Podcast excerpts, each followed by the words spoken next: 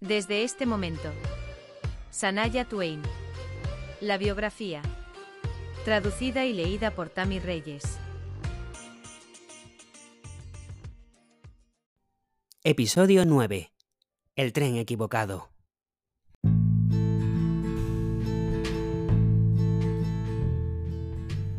A pesar de que era independiente y muy maduro para mi edad, hubo un momento en que mis padres ciertamente sobreestimaron mi capacidad para estar solo.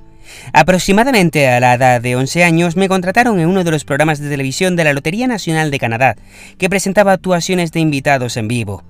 Era Wintario o Loto Canadá, no recuerdo cuál, pero se estaba rodando en Toronto. La gasolina era cara, al menos para nosotros, así que mi madre y mi padre decidieron que viajara en el ferrocarril nacional canadiense, y fue una noche de viaje, pero sin duda superó a pasar 13 horas en un autobús en cada dirección. Para un talento de pueblo pequeño como yo, este fue un gran problema. Mi madre trabajó duro para que yo apareciera en la televisión nacional como aficionado. Poco más de una hora después de mi viaje en tren a Toronto, estaba cómodamente instalado. Ensayo listo, guitarra guardada sobre mi asiento y boleto en mano.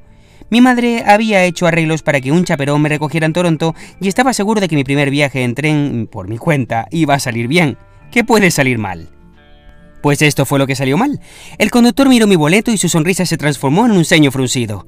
Oh, este tren no va a Toronto, jovencita, me informó. Estás en el tren equivocado. Recuerdo sentirme más molesto que aterrorizado, principalmente porque realmente no lo creía. ¿Cómo podía ser posible? Toda la planificación, el tiempo que mis padres habían pasado por teléfono, el proceso en la estación comprando el boleto, y me dice que este no es el tren correcto? Tenía que ser. Lo siento, dijo con una certeza inquietante, pero este tren va a la Columbia Británica.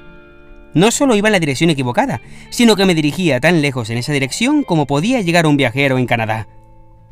¿Qué? tartamudeé. No puede ser. Tengo que estar en Toronto mañana a las 11 de la mañana para un programa de televisión y no puedo llegar tarde. Tengo que estar allí. Mi tono de voz era muy firme, como si esperara que este pobre conductor pudiera hacer algo al respecto.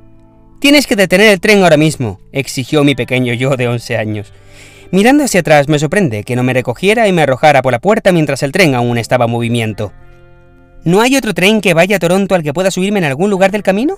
Sabía que geográficamente las líneas correrían paralelas por un tiempo hasta que se dividieran para continuar hacia el sur o girar hacia el este o el oeste, y pensé que tenía que ser posible para mí cambiar los trenes de alguna manera. El hombre pensó por un momento, luego dijo, haré una llamada, espere aquí, y se apresuró por el pasillo. ¿Espera aquí? pensé dentro de mí. ¿Dónde puedo ir de todos modos? Me sentía atrapado y cada segundo que pasaba con milla tras milla de densos arbustos del norte corriendo a lo largo de la ventana del automóvil de pasajeros me alejaba más de donde tenía que estar. Todo lo que sabía era que me sentía bajando de ese tren y definitivamente no me perdería mi gran espectáculo. No me importaba si me dejaban en medio de la nada y tenía que caminar hasta la estación de tren más cercana y encontrar mi propio camino. Ahora me sorprende cómo estaba tan lleno de determinación a esa edad. Nada me iba a impedir cantar en la televisión nacional. Me apresuré a empacar todas mis cosas y saqué mi guitarra del instante superior. En ese momento, el conductor regresó con buenas noticias. Efectivamente, iban a detener el tren para que yo pudiera bajar, pero... ¿Para hacer qué exactamente? Espera al lado de las vías, instruyó, y dentro de una hora otro tren pasará y te recogerá. Me bajé de ese tren con destino a Columbia Británica y estaba en el medio de la nada. Estaba parado allí en el monte con mi mochila y mi guitarra, luciendo como un pequeño vagabundo. Todo lo que necesitaba era un bastón y un pañuelo, y la cena estaría completa. No había señales de civilización en ninguna parte, pero estaba bien. Tuve la presencia de ánimo para saber que las vías del tren siempre pasaban a lo largo de las afueras de las ciudades, por lo que en el peor de los casos siempre podía comenzar a caminar de regreso a las vías hasta la ciudad más cercana y encontrar un teléfono público. Estar solo en el monte no me preocupaba realmente, lo único que temía era llegar tarde al ascenso más grande de mi carrera hasta el momento. No tenía reloj, así que era difícil calcular la supuesta hora de espera hasta que pasara el otro tren. Si pasó, por lo que sabía, todavía estaría aquí parado a la mañana siguiente. Para ayudar a pasar el tiempo, que simplemente avanzaba, saqué mi guitarra, me senté con el estuche y comencé a cantar. Esperé pacientemente durante unos 10 minutos, junto a las vías, y luego comencé a preguntarme si tal vez debería comenzar a seguirlos hasta el pueblo más cercano para tratar de encontrar otra forma de llegar a Toronto. Tal vez había un autobús que podía tomar o alguien que ya estaba conduciendo y con quien podía subirme. Después de esta larga espera de 10 minutos, estaba seguro de que el tren, British Columbia, acababa de lavarse las manos, sabiendo que no iba a haber otro tren para recogerme después de todo, sabiendo que una vez que se había ido, no habría nadie responsabilizándolo por haberme abandonado allí. Ya no era su problema, yo estaba solo. Cada 10 minutos se sentía como una hora. Por fin escuché un estruendo en la distancia. Rápidamente guardé la guitarra y esperé a que el tren se detuviera. ¿Deténgase? Ni siquiera disminuyó la velocidad. Mis esperanzas se desvanecieron cuando los coches del tren pasaron como un trueno. No podía creerlo. Tal vez no me vio, pensé medio en estado de shock. Pero, ¿cómo es posible que el ingeniero no haya visto a alguien parado junto a las vías? Forcé mi memoria para ver si podía averiguar cuánto tiempo atrás estaba el último pueblo que vi desde el tren BC en mi camino hacia aquí a ninguna parte. Supuse que me llevaría más de una hora a caminar, pero al menos llegaría allí mientras aún era de día. Esta era ahora mi nueva preocupación, para llegar a algún lugar civilizado antes del anochecer. No tenía fósforos y los mosquitos saldrían pronto. Realmente no tenía muchas ganas de eso, ya que un fuego al menos ayudaría a ahumarlos y me mandaría algo de calor una vez que comenzara el frío. En ese momento escuché otro estruendo por las vías. Otro tren. Esta vez empezó a disminuir la velocidad para mi alivio. Cuando el tren se detenía, un hombre que se asomaba a una puerta preguntó, ¿Eres la niña que va a Toronto? Sí, respondí alegremente, y salté con mis cosas. Una vez a bordo, le pregunté cómo podía haberme subido al tren equivocado para empezar. Me explicó que para haber tomado el tren de Sudbury a Toronto tenía que haber tomado una conexión de autobús desde la estación. Mis padres, al no ser viajeros experimentados, no lo sabían. Debe haber sido divertido, al menos un evento extraordinario para los conductores de estos trenes, para enviarse un mensaje sobre una niña y su guitarra con una actitud determinada, saltando de tren en tren a lo largo de la vía férrea canadiense. No es como si fueran trenes subterráneos o tranvías, eran enormes trenes de carga y pasajeros que cruzaban el vasto y salvaje paisaje de Canadá. No podían detenerse en cualquier lugar y normalmente lo hacían solo en lugares designados. Sorprendentemente llegué a Toronto justo a tiempo. Mi acompañante o chaperón me estaba esperando como estaba planeado, totalmente ajeno a que su joven llegada, yo, podría haber estado prácticamente en Manitoba para ese momento. A las 11 en punto, estaba caminando por las puertas del estudio de televisión, listo para ensayar como si hubiera tenido un viaje perfectamente descansado. Una página más en la vida de una niña cuya madre la llamaba cariñosamente mi gitana. Ya había aparecido en la televisión antes, pero esos eran teletones de caridad en la televisión local y no se parecían en nada a los programas de lotería, cada uno de los cuales obtuvo una gran audiencia en todo el país. Finalmente llegué a The Tommy Hunter Show, también en 1980. Tommy Hunter, conocido en todo Canadá como el Caballero del Campo, era un intérprete de música country y una personalidad de la radio y la televisión. Su programa de televisión debutó en 1965 y estuvo al aire durante 27 años, convirtiéndolo en el programa semanal de mayor duración de su tipo en el mundo. Había sido un espectador fiel desde que tenía unos 6 años, viéndolo en una pantalla en blanco y negro. De hecho, crecí viendo a Anne Murray y una larga lista de otras grandes estrellas que había presentado. El show de Tommy Hunter fue el gran momento en Canadá, con camerinos reales, peluqueros y maquilladores profesionales, un set elaborado, productores, directores y por supuesto un presentador famoso. Canté Welcome By del héroe Van Dyck. Me sentí bastante legítimo y profesional cuando me llevaron a la silla glamurosa en la sala de peluquería y maquillaje para que me mimaran como lo había visto las películas detrás de escena de los actores de cine, con peines y cepillos tirando y moviendo el cabello, y caras empolvadas y brillantes, arregladas y difuminadas. Me sentí como una estrella de cine. La banda de la casa de programa era la más hábil con la que había tocado, e incluso tenía cantantes de respaldo. No podía creerlo. Me sentí como una princesa de la música aún por la producción que había detrás de mí. Fue desalentador tener que recordar todas mis señales, cuándo entrar, dónde pararme, cuándo caminar, cuándo detenerme, a qué cámara mirar. Pero estaba emocionado por el zumbido de la experiencia de televisión en vivo, y la línea de adrenalina estaba bombeando. Es una pena que mi madre no pudiera estar conmigo. Obviamente era un momento en el que el dinero era demasiado escaso para que ella pudiera hacer el viaje, ya que sé que no se lo habría perdido por nada del mundo. Mi madre llevó todo al límite para que yo siguiera desarrollándome musicalmente. Cuanto más tiempo, esfuerzo y dinero dedicaba a mi carrera, mayor era la tensión entre ella y mi padre. Desde el punto de vista de la mayoría de las personas, la música es poco más que un interés secundario o un pasatiempo. No para mi madre. Estaba decidida a que lo lograra y estaba completamente convencida de que lo haría. Esta creencia estaba en lo más profundo de su alma, y no había obstáculo demasiado alto para ella cuando se trataba de mi música. Mi padre, debo enfatizar, también apoyó mucho mi música, pero siempre fue más práctico con las cosas. Bueno, mi madre no escuchaba su sentido común y su feroz impulso por mi éxito a menudo volvía loca a toda la familia. Lo más que sentí que ella lo quería más que yo. En realidad, es más exacto decir que ella lo necesitaba más que yo. He notado como la música fue un gran escape para mí durante mi infancia, y supongo que eso también fue cierto para ella. Preocupaba su mente, la ayudaba a mantener a raya la depresión y le proporcionaba esperanza, a la que se aferraba como una persona que se ahoga agarrando un salvavidas. Eso fue grandioso, pero sentí cada vez más la presión de cumplir los sueños que ella estaba viviendo indirectamente a través de mí, independientemente del verdadero talento o potencial que yo poseyera o no. Imagina qué carga es esa para una jovencita. Solo quería música, no necesariamente una carrera musical. Pero como me sentía obligado por su dedicación a mí, su cantante, nunca tuve el corazón para considerar explorar otra cosa en la vida, aunque soñaba con ser veterinaria. También desarrollé una pasión por el diseño y la arquitectura que continúa hasta el día de hoy. De hecho, eso es probablemente lo que habría perseguido si mi madre no hubiera sido tan enérgica con la música. Ella descartó esas y otras ideas que estaban fuera de la música como si fueran cosas tontas para considerar como una carrera. Su perspectiva era el polo opuesto del punto de vista de la mayoría de los padres. ¿Qué padre no estaría encantado de que su hijo muestre interés en un compromiso que requiera una educación universitaria? Mi madre estaba convencida de que la música era mi destino y yo era demasiado joven para discutir.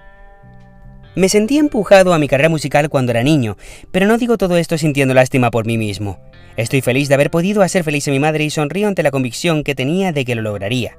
Tenía razón, lo lograría. El camino no fue fácil, pero no me arrepiento y estoy muy agradecido por su persistencia y confianza.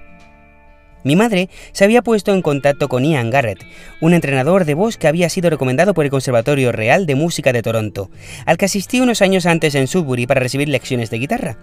Fantástico cantante de música clásica y amable y entusiasta profesor de canto, Ian demostraría ser útil más de una vez en mi juventud.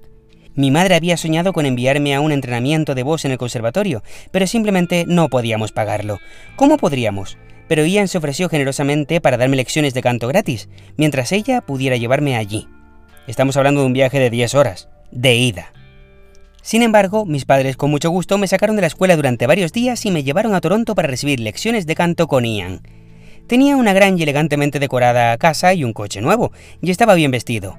¡Wow! pensé, que incluso si mi madre estaba equivocada conmigo para ser un cantante, tal vez al menos podría enseñar música para ganarme la vida algún día. Ian tenía un hermoso piano de cola negro en la sala donde daba clases. Siempre había otro estudiante esperando en el pasillo para la próxima lección, y saber que esa persona podía escucharme cantar a través de la puerta me hizo sentir un poco cohibido al principio. Ian enseñó usando todo tipo de técnicas interesantes y desconcertantes, muchas de las cuales requerían que hicieras estas voces extrañas y que suenan ridículas que me recordaron a Jerry Lewis imitando a una persona en dolorosa agonía. No Jerry Lee Lewis el rockero, Jerry Lewis el actor y el cómico. Era tímido, por lo que algunos de los ejercicios me parecían incómodos, por decir menos. Uno de los más vergonzosos fue una técnica que te enseña cómo controlar tu exhalación de aire ejerciendo presión sobre tu diafragma. Ese es el músculo en forma de cúpula que actúa como un fuelle en los pulmones. Ian me indicó que sacara el estómago y luego inhalara todo el aire que pudiera sin levantar los hombros, de modo que el aire bajara y saliera. Desde atrás deslizaba sus brazos debajo de los míos y se envolvía alrededor de mi abdomen. Su amplio vientre presionaba contra mi espalda, luego trababa sus muñecas y procedía a apretar con una presión uniforme y constante contra mi caja torácica. Mientras tanto, me indicaron que frunciera los labios al estilo trasero de pollo, mientras liberaba la menor cantidad de aire posible, lenta pero constantemente. Ya me decía que emitiera un ligero sonido mientras hacía esto, así podía estar seguro de que no estaba fingiendo. La idea era exhalar continuamente mientras conservaba y extendía la respiración el mayor tiempo posible hasta que finalmente se quedara sin aire, vaciando completamente el último poco con una última flexión del músculo del diafragma. Entonces estarías listo para tomar la próxima respiración profunda. Al menos si me sentía mareado, lo que me pasaba a menudo, él estaba listo para amortiguar mi caída si colapsaba por falta de oxígeno. Estos ejercicios fueron un ejercicio extenuante, pero me ayudaron a entrenarme para sostener y llevar notas largas con un flujo sólido y uniforme de volumen y proyección. Fue la resistencia contra el abdomen lo que generó fuerza y control en los músculos, algo así como pilates vocal. Posición extraña, pero funcionó. Este tipo de entrenamiento vocal dejaba poco espacio para la expresión creativa y me aburría durante los primeros 15 minutos de la lección. Preferí improvisar. Un ejercicio tras otro, ejercicio tras ejercicio de escalas, combinaciones de respiración, gimnasia de intervalos, repetición de pronunciación y formaciones de boca torcidas, y estaba físicamente exhausto después de cada lección. No me estaba divirtiendo con esto, ya que no quería ser un cantante clásico y por lo tanto no entendía cómo me ayudaría, pero mis padres habían sacrificado mucho para que yo estuviera allí, e Ian estaba siendo generoso en enseñarme, este niño cantante autodidacta con malas pintas, que era como yo me veía. Los otros estudiantes siempre estaban bien vestidos, bien arreglados y obviamente no eran pobres como yo. Seguramente podrían permitirse pagar sus lecciones, a diferencia de mí. Me sentí fuera de mi liga con respecto a la clase. Eso era obvio. No tuve una educación formal en música y tenía poca teoría. La mayor parte de lo que sabía lo había aprendido de oído. Era musical y podía captar las cosas rápidamente, pero dependía de la sensación. Tenía habilidades adecuadas de lectura a primera vista de las pocas lecciones de guitarra anteriores que había tenido, lo suficiente como para elaborar melodías. Con la ayuda de Ian tocando el piano, lo seguía, esforzando mis ojos en la partitura mientras mantenía mis oídos atentos a lo que estaba tocando. Lo fingí en su mayoría, pero lo logré. Él nunca me dejó y me ahorró cualquier vergüenza. Al final de cada lección, Ian relajaba el estado de ánimo. Creo que percibía mi picazón de cantar con menos instrucción y me permitía un ejercicio vocal de estilo libre para el cual podía elegir una canción de una pila de sus partituras. Abarca una variedad de estilos. Encontré la música del éxito número 1 de 1975 de Minnie Riperton, Loving You, una balada delicada, casi infantil, que mostraba su rango de 5 octavas y media. Me gustó este y elegí cantarlo. Yo ya sabía la melodía de la radio, así que solo leía las palabras y cantaba, fingiendo estar leyendo las notas también. Me encantó el desafío de la gama, especialmente esa parte muy muy alta de romper cristales al final del coro. La la la la la, la la la la la. E Ian siempre parecía impresionado después. Tal vez solo estaba siendo amable para hacerme sentir bien. De todos modos, estaba contento conmigo mismo, pero pensé que probablemente podía tocar esas notas porque todavía era un niño con el registro alto natural de un niño algo que no había ganado con un entrenamiento técnico intenso. Una de las letras decía, hacer el amor contigo es todo lo que quiero hacer. Las palabras no significaban nada para mí a esa y no recuerdo que Ian reaccionara en absoluto. Pero ahora me río, preguntándome si había sido incómodo para él escuchar esas palabras cantadas por un niño de 11 años. Sé cuando mi hijo canta canciones con temas maduros, que están más allá de su nivel de comprensión, me río pero trato de no dejarlo pasar para no tener que explicarle el significado. Me limpio la frente y digo, está bien entonces. Supongo que Ian debe haber hecho lo mismo. Mis padres y yo pudimos hacer el viaje de 10 horas solo unas pocas veces en el transcurso de un año. Aún así, mis lecciones con Ian valieron la pena y siempre estaré agradecido por el sacrificio de mis padres para que esto sucediera. ¿Qué estrés debe haber sido hacer todo esto posible, tanto financieramente como con su tiempo, cuando tenían otros cuatro hijos en casa? No recuerdo quién se quedó en casa con mis hermanos cuando hicimos estos viajes, pero lo más probable es que fuera la hermana de mi padre, Karen, que era unos años menor que él, o incluso Kenny, ya que era seis años mayor que yo y lo suficientemente mayor para ser niñero. Mi madre me envió solo a Toronto unas cuantas veces después de eso para reunirme con un gerente que ella había encontrado para mí y que pensó que podría llevarme al siguiente nivel en mi carrera. Kelly Kramer, que ya era un seudónimo, era su nombre y según mi madre podía promocionarme en todos los lugares adecuados y trabajar para conseguirme un contrato de grabación. Kelly era un tipo alto e imponente, con cabello largo y negro y piernas largas que golpeaban con cada paso que daba con sus botas de suela dura y su abrigo de piel hasta los tobillos. La primera vez que llegué a su casa, tenía tanta hambre del viaje que devoré hasta la última nuez puestas en un plato en su mesa de café. Le pidió a su esposa que me trajera algo de comer, y ella me trajo un tazón de una fruta muy exótica, blanca, carnosa y de forma ovalada, que ahora sé que se llaman lichis. Al principio no quería comerlos, pero tenía tanta hambre que mordí uno. Delicioso. Sin embargo, la próxima vez que visité la casa de Kelly, la esposa se había ido, reemplazada por una novia. Indudablemente hubo alguna causa y efecto allí. Tampoco había lichis enlatados, aunque la amiga, sin nada para ser mi tutora cuando el señor Kramer estaba fuera, fue quien me enseñó, a los 12 años, a enrollar porros con un lápiz. También funcionó bastante bien, pero pronto aprendí a hacerlo a mano. Lo curioso es que no tenía ningún interés en fumar marihuana, ni siquiera por curiosidad. Comprendí que la marihuana era ilegal y me preocupaba tener problemas con la ley. Además, me tomaba muy en serio ser amable con mi voz y sabía que fumar no era bueno para las cuerdas vocales. Así que me divertía liar uno de esos, pero le agregaría a la pila de porros en la mesa de café. Estaba más interesado en qué disco íbamos a poner a continuación, qué canción íbamos a tocar, cosas así. Tenía una mente de una sola pista, y el único destino era la música. ¿Niños? ¿Drogas? No es una distracción para mí, ni siquiera cuando era preadolescente, una época en la que las chicas suelen enamorarse por primera vez y se vuelven tontas en compañía de los chicos. Tenía la intención de desarrollarme como cantautor, La pasión de mi madre era la carrera musical, mientras que la mía seguía siendo crear música, pero ella me había estado preparando para ser la intérprete desde que tenía tres años. Ahora, diez años después, como si cruzara un umbral de aceptación, me resigné a ser lo que ella quería que fuera, el paquete completo. Llegué decidido a hacer lo mejor que podía hacer en eso, y de hecho me impacienté por unirme al mundo de los profesionales del entretenimiento musical y seguir adelante. Kelly decidió que necesitaba un nombre artístico, así que me renombró Ellie, sin Twain, creo. Pero antes de que nadie me conociera por ese nombre, nuestra relación profesional había terminado. Hasta hoy no estoy seguro si perdió el interés o si mi madre tuvo el sentido común de sacarme de una situación desagradable, pero mi descripción del gerente vestido con abrigo de piel y mi educación en liar porros habría encajado con varios de los adultos en mi mundo. No estoy seguro de si mi madre no entendía el mundo de la música fuera de nuestra pequeña ciudad del norte en un grado realista y era demasiado ingenua para saber a qué me estaba enviando, o si pensó que podía manejarme solo y cruzar los dedos para que todo saliera bien. Probablemente un poco de ambos. A mediados de la década de 1970, el consumo de drogas era omnipresente. Sobre todo vi gente fumando marihuana y hachís. Algunos estaban tomando ácido. Nunca vi cocaína o heroína a mi alrededor, y supongo que el uso de pastillas probablemente había sido demasiado discreto para que yo me diera cuenta. Por supuesto, el alcohol fluía libremente en los lugares donde tocaba, pero en un área privada donde se reunían el gerente y el séquito. Generalmente había una mesa designada para la producción conjunta. Aquellos que querían darse un capricho se reunían para torcer y enrollar papeles de cigarrillos con una fina capa de aceite de hachís esparcido sobre ellos. Luego una pizca de hierba, tabaco o pequeños trozos de hachís también se desmoronaban sobre el papel. Yo de 12 años, me uniría a la línea de montaje de rodillos para juntas, pero de nuevo, nunca fumé con estos adultos. De hecho, fumé un porro una sola vez, varios años después, en casa de una amiga. Después de algunas bocanadas de asfixia, decidí que no valía la pena todo el alboroto que todos hicieron por eso.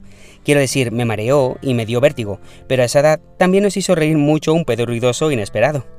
Tenía más miedo a las drogas que al alcohol a esta edad principalmente porque eran ilegales y porque realmente no entendía los efectos que todas las diferentes drogas tenían en la mente. No estaba interesado en experimentar para averiguarlo. La vida tuvo suficientes altibajos para mí en mi juventud, sin que yo dependiera ni de las drogas ni del alcohol.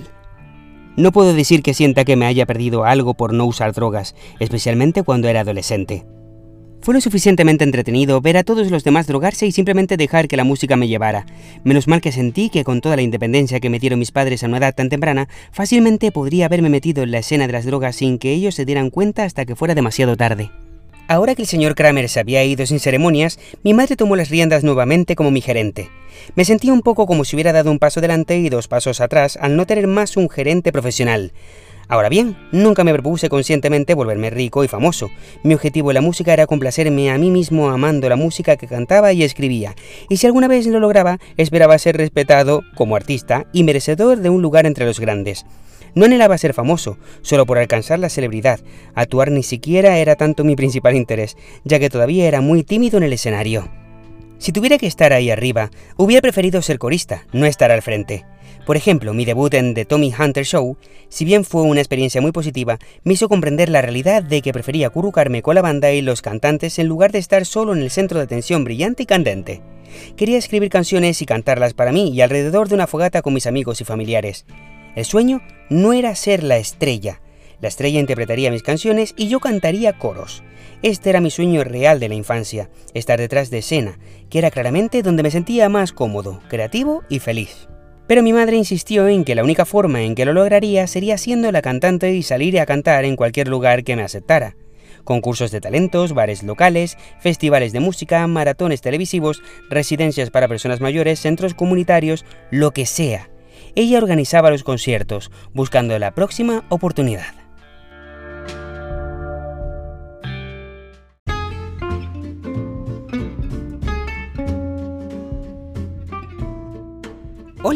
Si has llegado hasta aquí, déjame agradecerte de todo corazón que hayas compartido tu tiempo conmigo escuchando este podcast. Recuerda que existe una cuenta de Instagram en la que podrás opinar, consultar y conocer detalles sobre la biografía de este artista. Será el lugar donde podremos hablar, debatir y compartir historias similares a las del libro.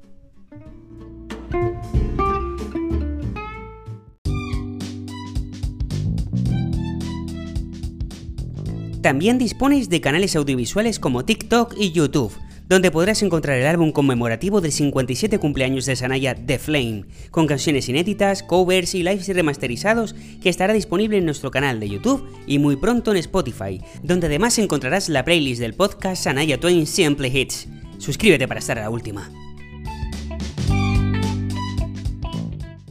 Conoce un poco más de Sanaya cada viernes junto a mí. Podrás encontrar este podcast en las plataformas de Spotify, Amazon Music, Apple Podcast y Google Podcast. Si tienes alguna duda o sugerencia, no dudes en contactar al correo sanayatwainlabiografía.com y la cuenta de Instagram Sanaya la biografía.